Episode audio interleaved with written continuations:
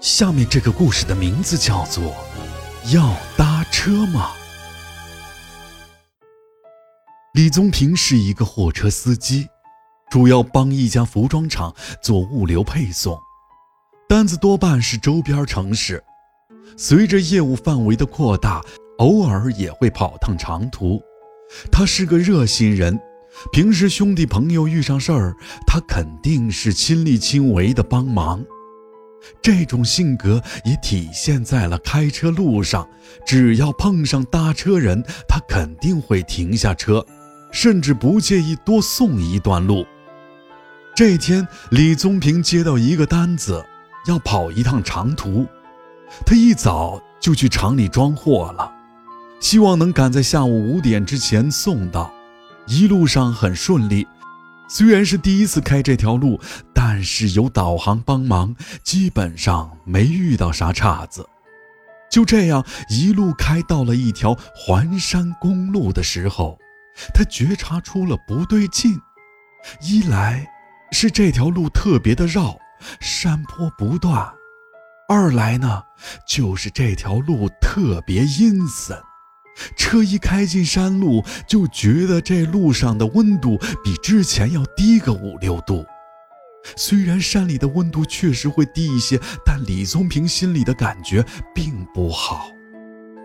当车开到半山腰的时候，他突然看见路边有个人，这个人背着一个登山包，走得很慢，看起来很累的样子。李宗平心想。这人一定是登山爱好者，或者是徒步旅行的人。路上遇到这样的人，他们多半不需要搭顺风车。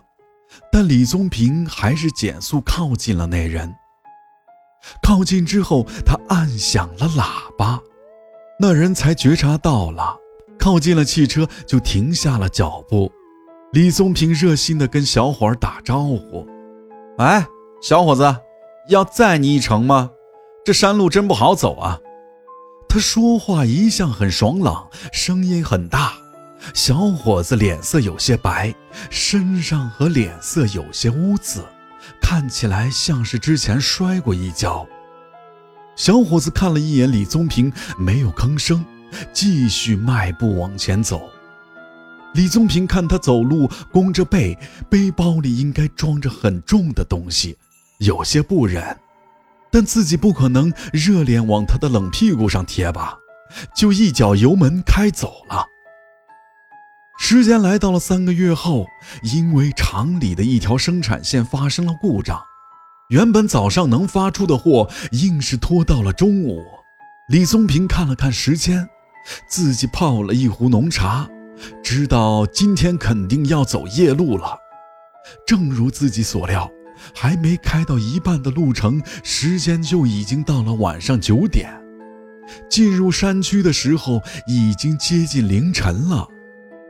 晚上的山路很难开，再加上山里起了雾，车灯也不是很亮，就导致很多拐弯的地方看不清，有好几次车子差点撞上护栏。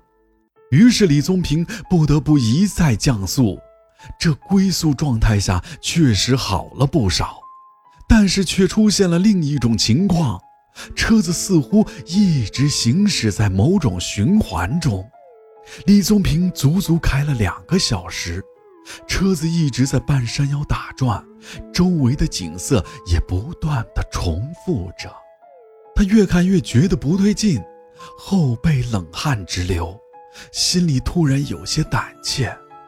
在这种情况刺激之下，他有时甚至能看到浓雾中出现了一些白色的影子，一个个飘忽不定的若隐若现。李宗平自然是不敢停车，只能是硬着头皮继续往前开，盼望着这雾能早点散去。就在这时，他看见前方路边有一个身影。那个身影极其熟悉，因为这个人他前段时间见过，就是那个背着登山包的年轻人。李宗平不敢再去问他要不要搭车，正想着踩一脚油门加速开过去，不想那个年轻人却转过了头向他招手了。李宗平先是一惊，但很快把车速降了下来，把车停到了年轻人的跟前。眼前这个年轻人除了脸色有些发白，倒也没什么异样。只是说话声音很轻柔。李宗平在这山路上开了这么久，连个人影也没有，自己心里早就打退堂鼓了。能多个人坐在车上，总比什么都没有的好。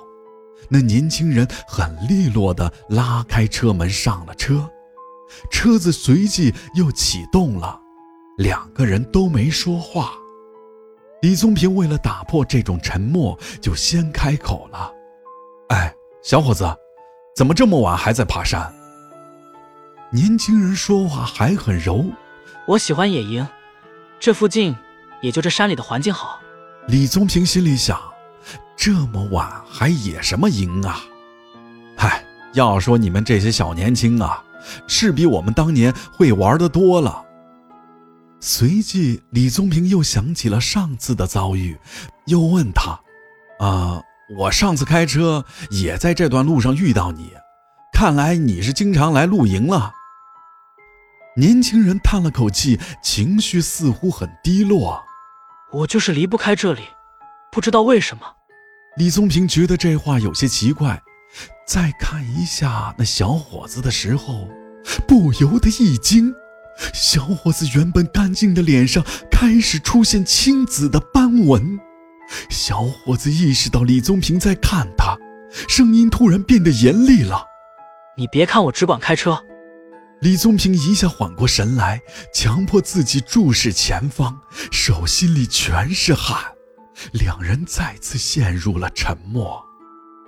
随后，车子开到了一处转弯的时候。年轻人突然说话了：“你朝着那处围栏上开，你只管去撞围栏，撞过去就能破这个死局。”李宗平哪敢相信，并先将车子停到了路边。围栏的后面就是悬崖。李宗平可是看得清清楚楚的。小伙子正襟危坐，只是微微笑。你要是实在不相信，可以下车去看一看。李宗平一想，也对。前面是道路还是悬崖？自己看一眼不就知道了。于是就下车走向了那处围栏。奇怪的是，随着他的靠近，眼前的情况却在发生变化。只见转弯处那个围栏的影子正变得越来越模糊，围栏竟然消失了，在围栏的另一面的悬崖也消失了。显现出另外一条下坡的山路，他还是不确定，就踩了踩路面，确实是实打实的柏油路。这时他看了一眼自己的侧后方，看到了那条原本自己要拐弯的路。如果自己在那里拐弯，车子会进入山里的一处景点，然后又会拐回自己进山的那条路。也难怪车子一直开不出去，实际上一直在山里打转。正想着，后面传来了关车门的声音，小伙子下车了。他沿着原路往回走，李宗平想喊住他道个谢，却很快把话吞了回来。他想起了小伙子之前在车里说的一句话。这年轻人不打招呼就下车离开了，很明显是不想被打扰吧。想到这儿，李宗平便启动了车子。远远看去，那处围栏已经消失不见了，车子也顺利开上了下山的路。而这件事情之后，李宗平就再也不敢在晚上开那段山路了。好了，本次故事到此结束。如果喜欢阿洛讲的故事，就请点个关注吧。